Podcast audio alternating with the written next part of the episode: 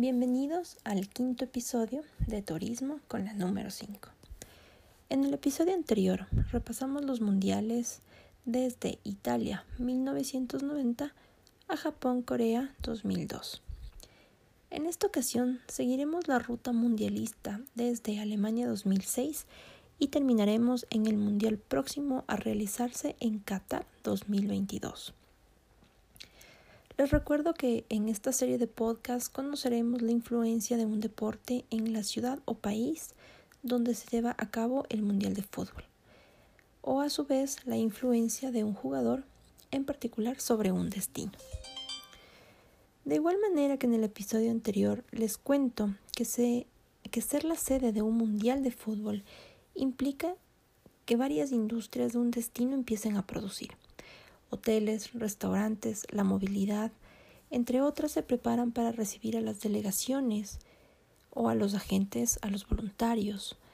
Todo esto antes, durante de la, a la realización de este evento mundial.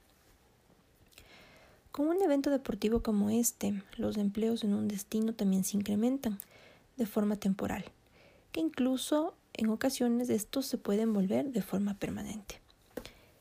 Es desde este momento donde el deporte da la posibilidad de que un destino pueda ser mundialmente conocido.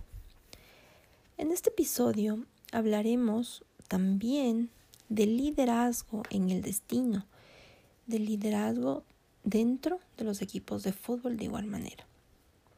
Bienvenidos a este quinto episodio de Alemania 2006 a Qatar 2022. Luego del paso del Mundial por el lado oriental del mundo, la Copa vuelve a Europa y en esta ocasión regresa a una unificada y mejorada Alemania. Empezamos este recorrido en el estadio Allianz Arena de Múnich, templo y hogar del equipo más representativo de Alemania, el Bayern. Este mundial tuvo la participación de 32 equipos, incluyendo al campeón vigente Brasil. Este mundial también fue la oportunidad perfecta para demostrar la hegemonía y liderazgo del fútbol europeo por sobre las demás. Italia, Francia, Alemania y Portugal tuvieron los puestos de honor en este campeonato. Alemania 2006 fue uno de los mundiales que han roto récord en transmisiones, un evento seguido por más de 3.2 millones de personas que llevó un mensaje muy muy importante, el mundo entre amigos. Para este mundial se eligieron 12 ciudades para que sean las sedes y acojan los partidos del campeonato de fútbol. Berlín, Dortmund, Múnich, Stuttgart, Helsenkirchen, Hamburgo, Frankfurt, Colonia, Hannover, Leipzig, Nuremberg y Kaiserslautern fueron las 12 ciudades elegidas para este mundial. Ciudades con mucha representatividad, con mucha influencia, con muchas visitas turísticas y no solamente rescatando el turismo deportivo, sino que toda su historia, toda su cultura hacen que estas ciudades sean las preferidas por muchos turistas al momento de visitar el país germano. De igual manera, estas ciudades muy desarrolladas económicamente se prepararon y mejoraron de igual manera la infraestructura de sus destinos para el mundial. Aproximadamente en este año, 300 hoteles presentaron sus propuestas para recibir a las delegaciones dentro de estas pequeñas localidades en las ciudades. Alemania 2006 fue un imán en el verano europeo para el turismo. Más de un millón de personas viajaron al país y los resultados turísticos por las visitas incrementaron y mejoraron. La economía de sus localidades de esta manera, Alemania y sus ciudades después del Mundial empezó a ver el crecimiento y ahora es uno de los destinos líderes en turismo y también en turismo deportivo. La remodelación de los estadios para el Mundial fue una gran oportunidad de empleo y hasta la actualidad los estadios son fuente de ingresos para quienes trabajan para los clubes y en la actualidad estos abren las puertas ya que sus aficionados y obviamente ahora con la reactivación ya se puede visitar de una manera más activa y segura. De esta manera va terminando el Mundial de Alemania 2006 con un impacto muy positivo sobre el destino. Mucha gente viajó aprovechando el verano, conoció casi todas las sedes por donde pasó la Copa del Mundo, dejando un buen ingreso al país y una buena cara para lo que se vendría después. Dejamos del continente europeo y viajamos ahora hasta África. El país sudafricano recibió la edición número 19 de la Copa del Mundo, donde España se, declara campeón. Y lo curioso es que por primera vez en la historia, África, el continente negro, recibe así un evento de tal magnitud. Para Sudáfrica 2010 se realizó una inversión millonaria, ya que un evento como este tenía que estar a la altura y la inversión era súper grande. Desde el momento que Sudáfrica fue elegida sede para el Mundial, la inversión, la construcción de la infraestructura deportiva, hotelera y en especial los planes de reducción de la delincuencia se pusieron en marcha. Por momentos el avance era lento, los preparativos llamaban mucho la atención a todas las personas, a todos los dirigentes de FIFA, porque empezaron a poner en tela de juicio ya que se temía que no se llegue a tiempo con todo. Ciudad del Cabo, Pollock Vane, Bloemfontein, Puerto Elizabeth, Durban, Nelspruit, Pretoria, Rustenburg y Johannesburgo fueron las ciudades sedes que presentaron sus localías para la construcción de estadios, mejorar infraestructura, dar mucha seguridad a sus habitantes para recibir a todas las delegaciones, a todos los invitados, a todos los turistas que iban a visitar y que iban a participar de este mundial por primera vez en África. Sudáfrica tenía muy claro que este mundial era y fue la catapulta que usó el país africano para ubicarse en el mapa de turistas extranjeros. Muchos incluso, gracias al mundial, llegaron por primera vez a la región.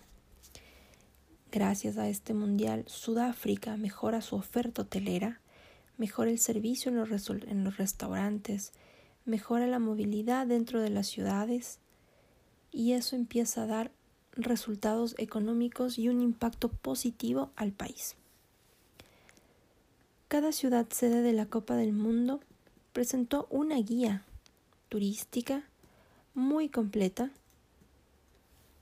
la cual se la subía a la página de turismo del país de Sudáfrica para que todos los espectadores tengan alcance y puedan conocer la oferta turística que ponían a disposición de los aficionados del deporte.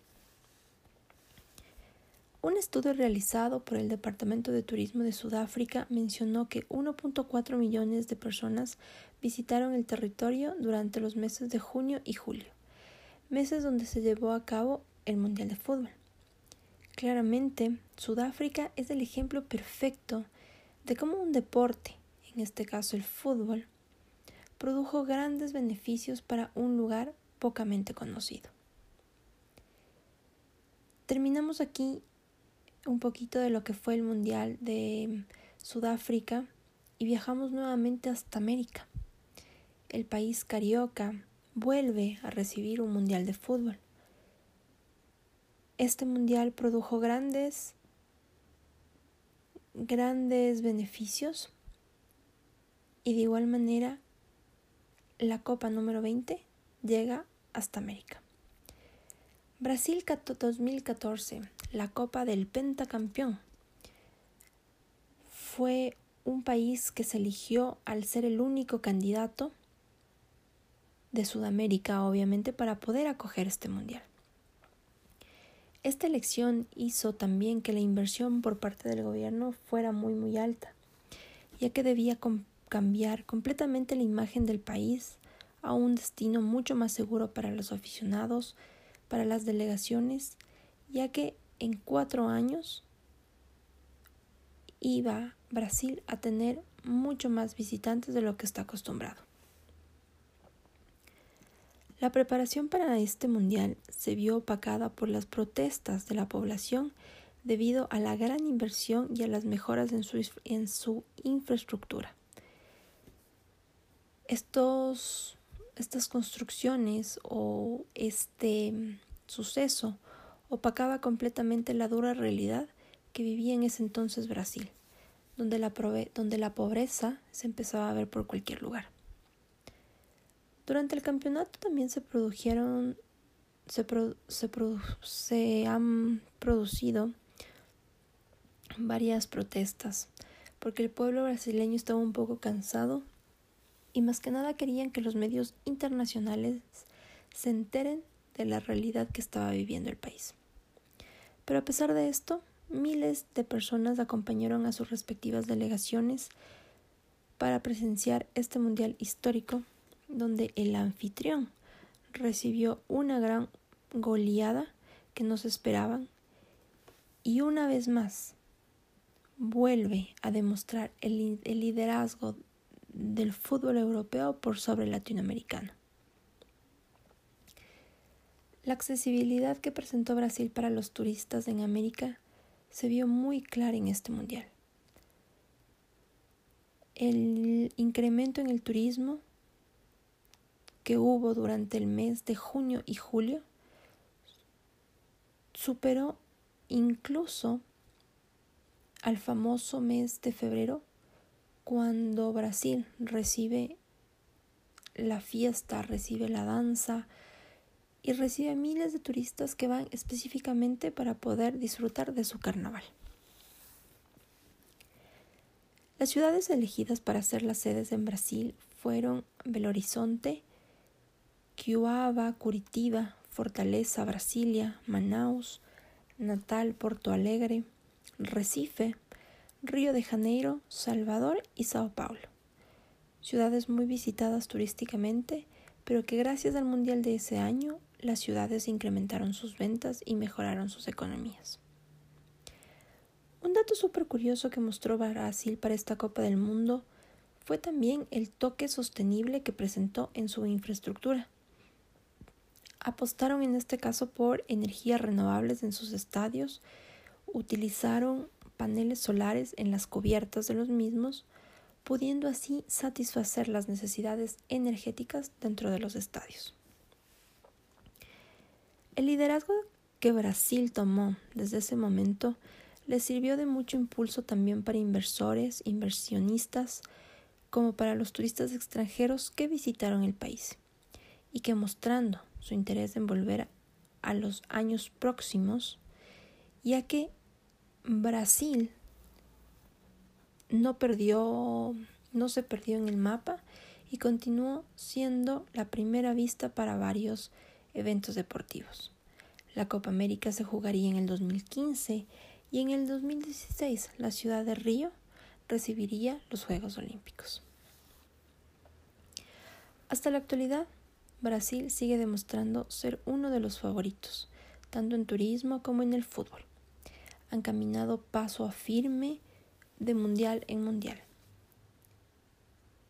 Y ahora que ya han abierto sus fronteras, están esperando la tan anhelada reactivación turística post-pandemia.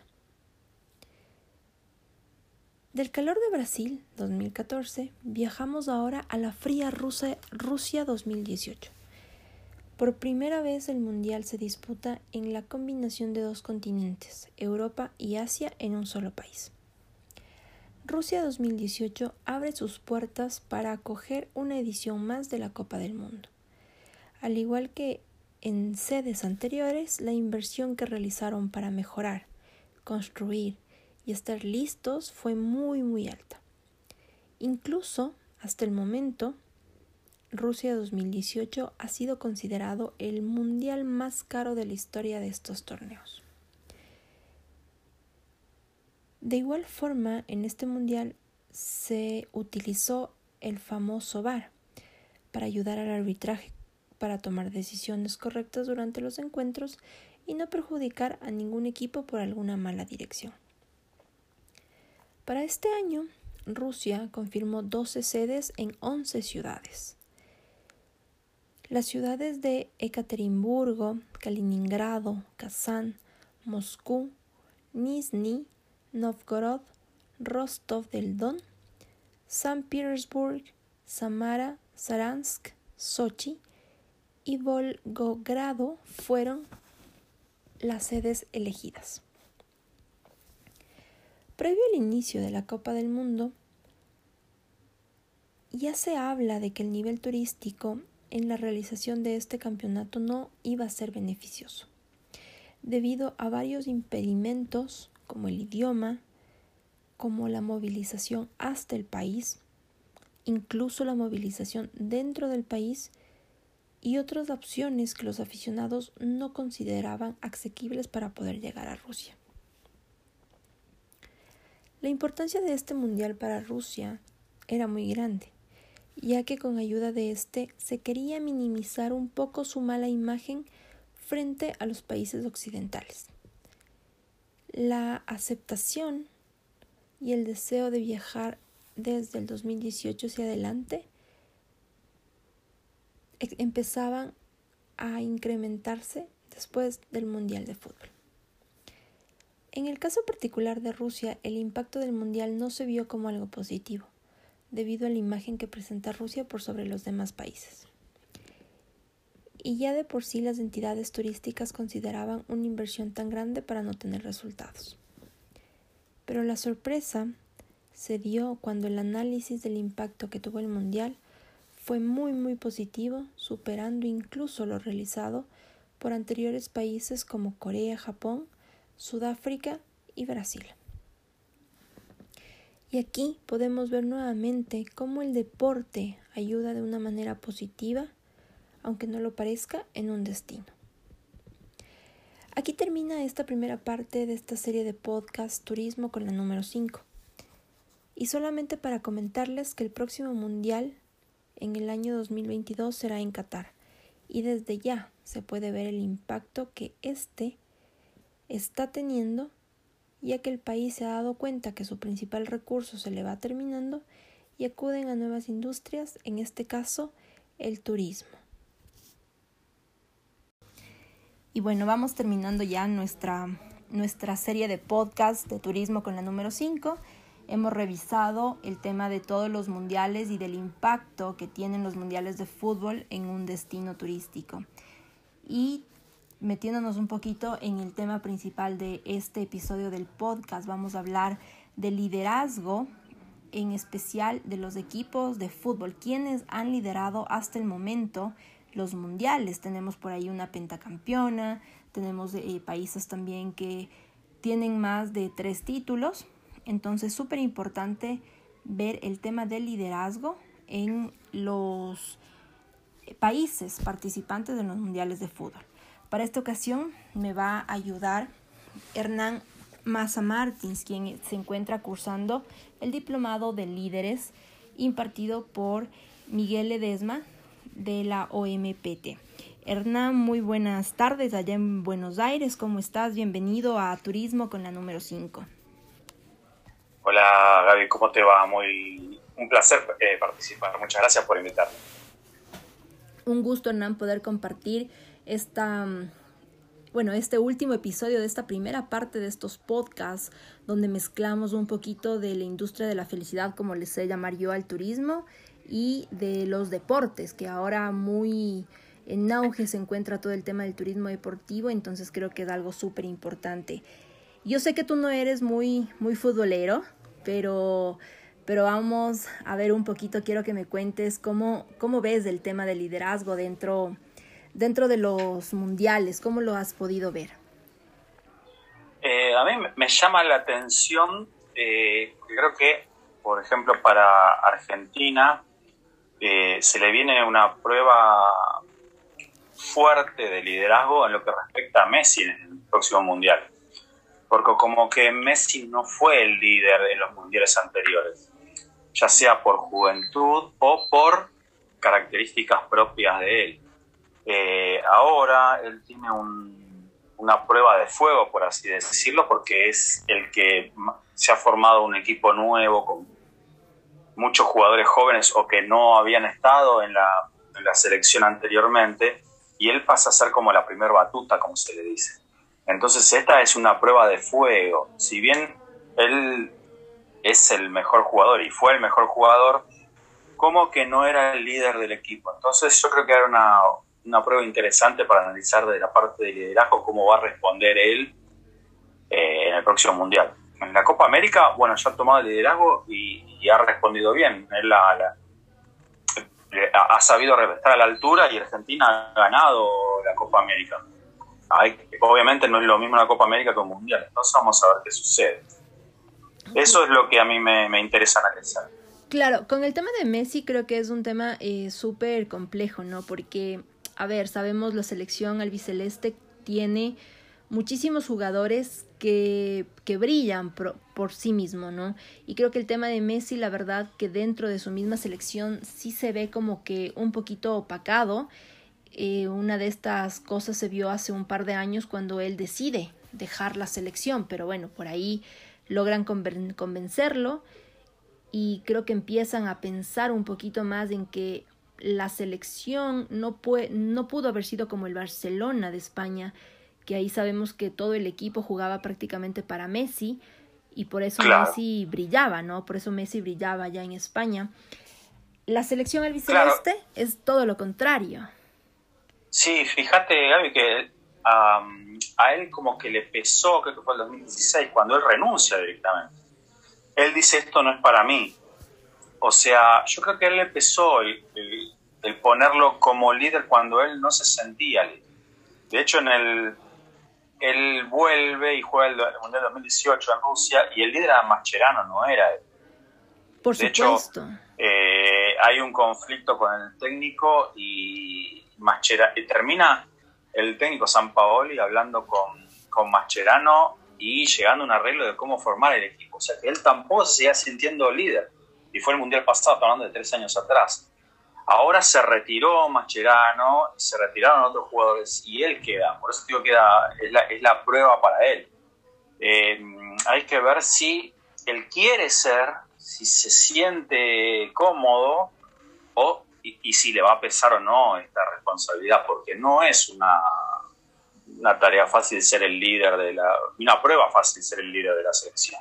No sé vos qué pensás. Bueno, la verdad que en eso Messi tiene un, un complicado trabajo, ¿no? O sea, porque de pronto tal vez él no tiene esos, eh, no sé si decirlo como dones, pero no tiene esas cualidades de liderazgo, porque él podrá ser un excelente jugador, hace maravillas dentro del campo con la pelota, pero tal vez son ciertas cosas que no le permiten brillar como un buen líder podrá ser un buen capitán, pero no es lo mismo ser un capitán que un líder.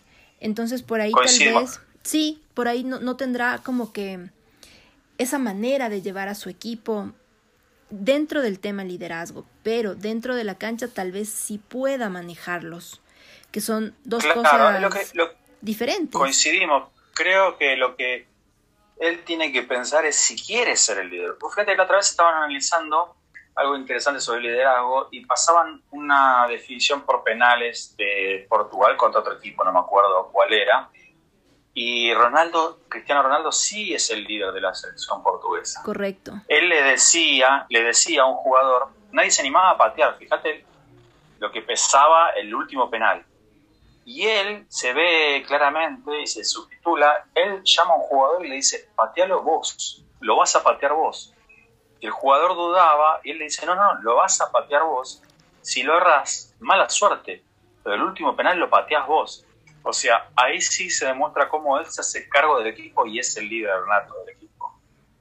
Yo por lo que analicé, creo que Messi no quería ser el líder. Por eso hay que ver si ahora él tiene esa responsabilidad de decir, bueno, voy a ser el líder definitivamente.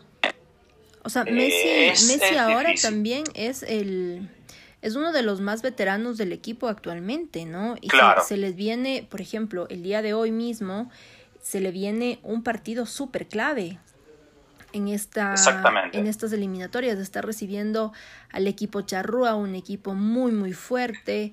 Eh, se viene el famoso clásico del Río de la Plata en, pocas, en pocos minutos, porque creo que es en una media hora aproximadamente.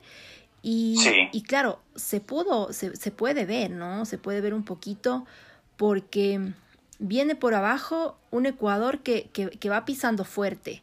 Por ahí tiene sus momentos malos, en este momento se encuentra empatando con Venezuela, podrá rescatar tal vez un punto, pero el partido clave de esta fecha es justo este de eh, Uruguay-Argentina. Y creo que aquí es donde Messi tendría que tal vez jugar súper bien sus cartas con sus compañeros si es que quiere rescatar un punto y evitar cederlos, porque es súper importante, muy apretada se puso la tabla para el Mundial y y Messi tiene literal mucha presión sobre sus hombros, pero creo que eso lo ha tenido siempre, no sé, ¿qué pensás tú? Sí, pero fíjate que ahora también creo que en la selección él tiene que decir, bueno, listo, tengo que ser el líder y agarrar la selección.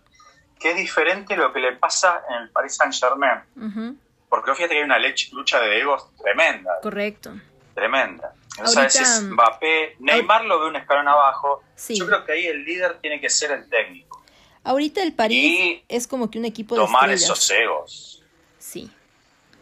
El técnico, como tú bien mencionas, creo que el técnico siempre tiene que ser el líder del, del equipo porque él es quien les da las, las instrucciones, es quien les da cómo hacerlo, la forma de... Y por ejemplo, mencionando el tema del Paris Saint Germain, allá eh, es, un, es, un, es un equipo de estrellas, pero si has podido ver desde, la, desde el inicio del campeonato en Francia, desde el inicio de la Champions en Europa, el París no, con sus estrellas no ha tenido los resultados deseados.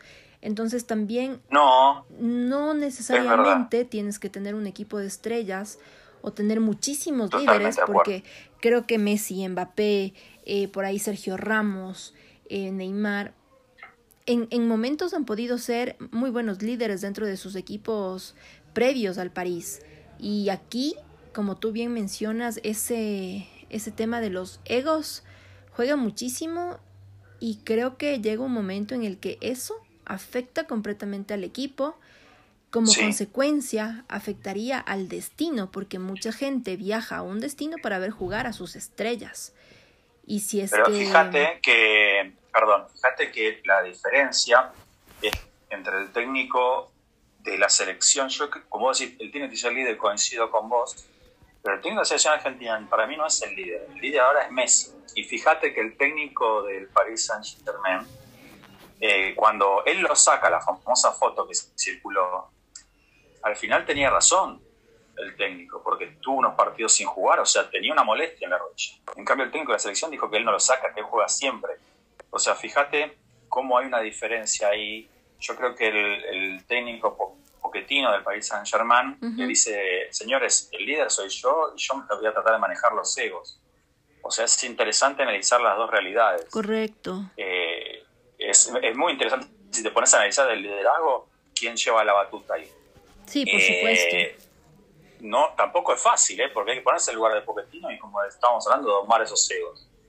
Sí, es una tarea muy complicada, la verdad, pero porque sí, y más que nada creo que pasa eso por, como repito, ¿no? Por el tema de que todos son estrellas. Hernán, cambiando un poquito de tema con dejando de lado a, bueno, en este caso a Messi, eh, quiero que me comentes cómo ves tú el tema de, de su vecino país, de, del vecino país de Brasil, porque en estos momentos creo que a nivel a nivel sudamericano, Brasil está con maneja y, tiene este liderazgo en los campeonatos continentales. Está primero para clasificar al, bueno, prácticamente está casi clasificado ya al Mundial de Qatar. Dentro de la Copa Libertadores son los dos equipos brasileños quienes están llegando a la final que se jugará en noviembre y dentro de la Sudamericana también tiene un representante brasileño. Y en, el, y en la actualidad, con el momento que estamos pasando, Brasil supera a todos los equipos, incluso, inclusive a, la selección argentina, que siempre será eh, su mayor rival, podríamos decirlo así, quien tiene un nivel muy similar de juego a los brasileños, pero en este momento sí se puede ver la hegemonía que está mm, teniendo Brasil superior por todas las otras selecciones, tanto de clubes como de selección mayor. Sí, yo creo que ahí también está viendo un liderazgo de la parte de la Confederación Brasileña de Fútbol.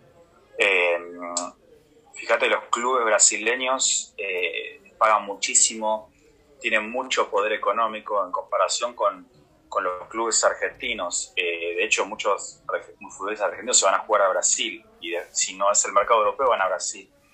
Y yo creo que ahí tienen una forma de manejarse que buscan justamente prevalecer sobre el resto de, Sudamérica. Y por ahí viene, viene el tema de por qué predominan ellos en todo sentido.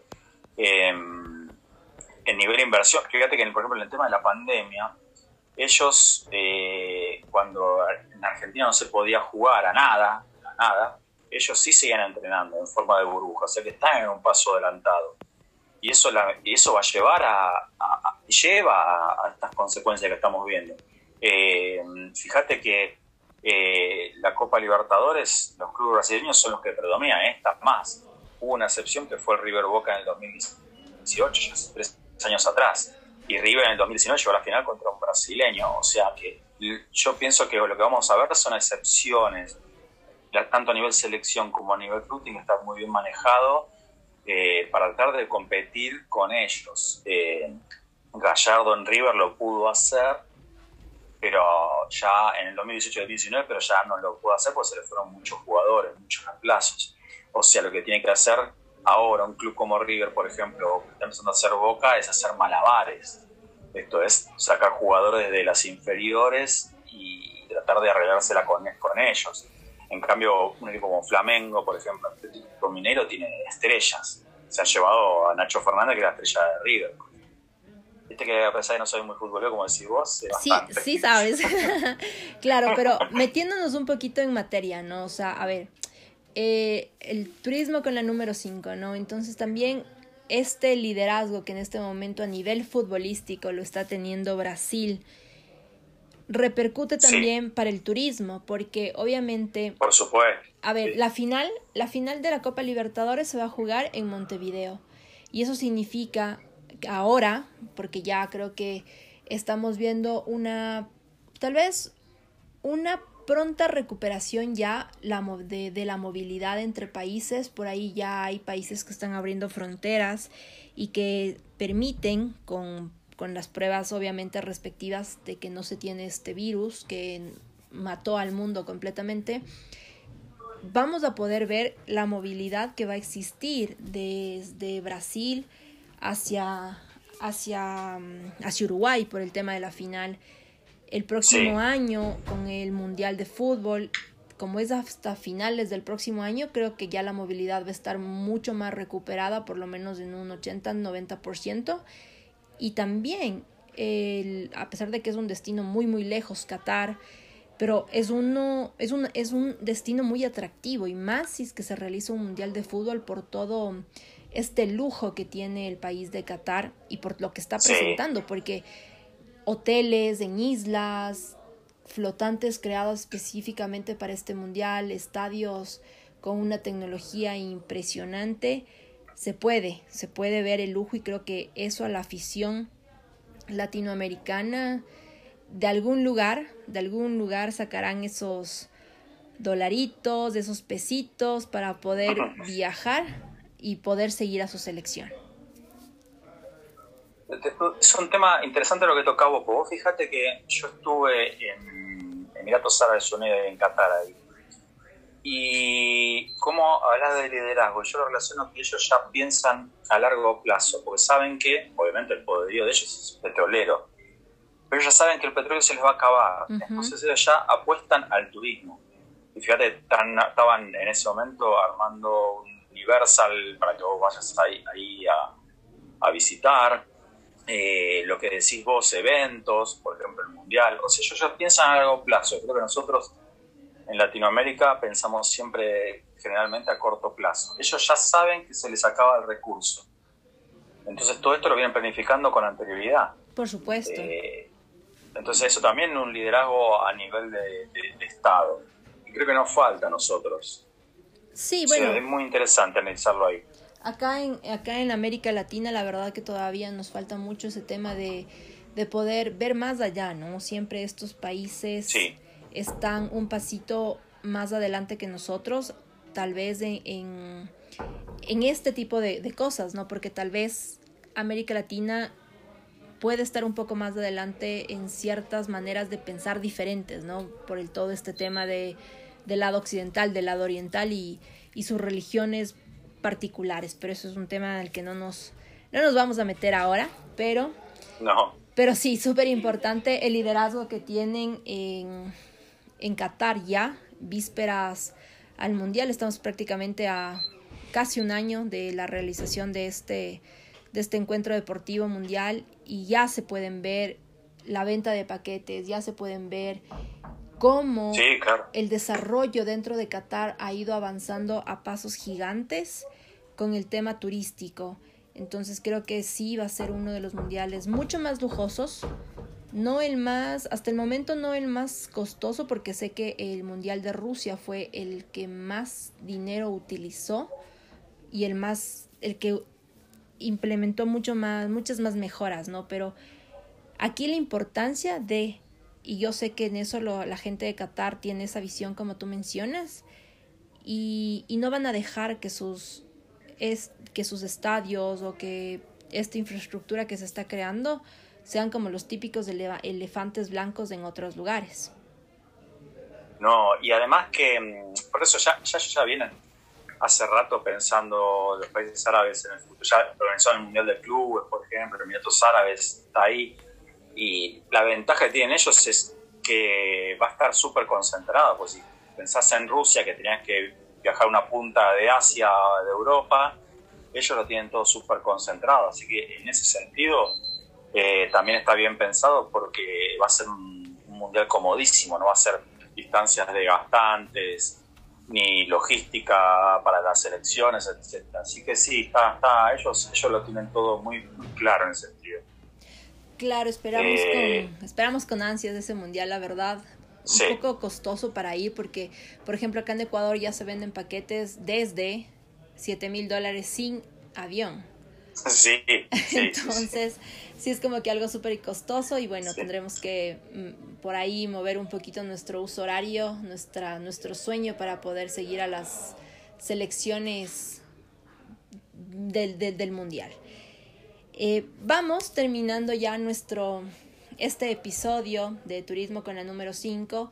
Hemos repasado los mundiales desde Alemania 2006, Sudáfrica 2010, Brasil 2014, Rusia 2018 y el que está próximo a suceder en, en diciembre, bueno, noviembre, diciembre del próximo año 2022, que va a ser en Qatar.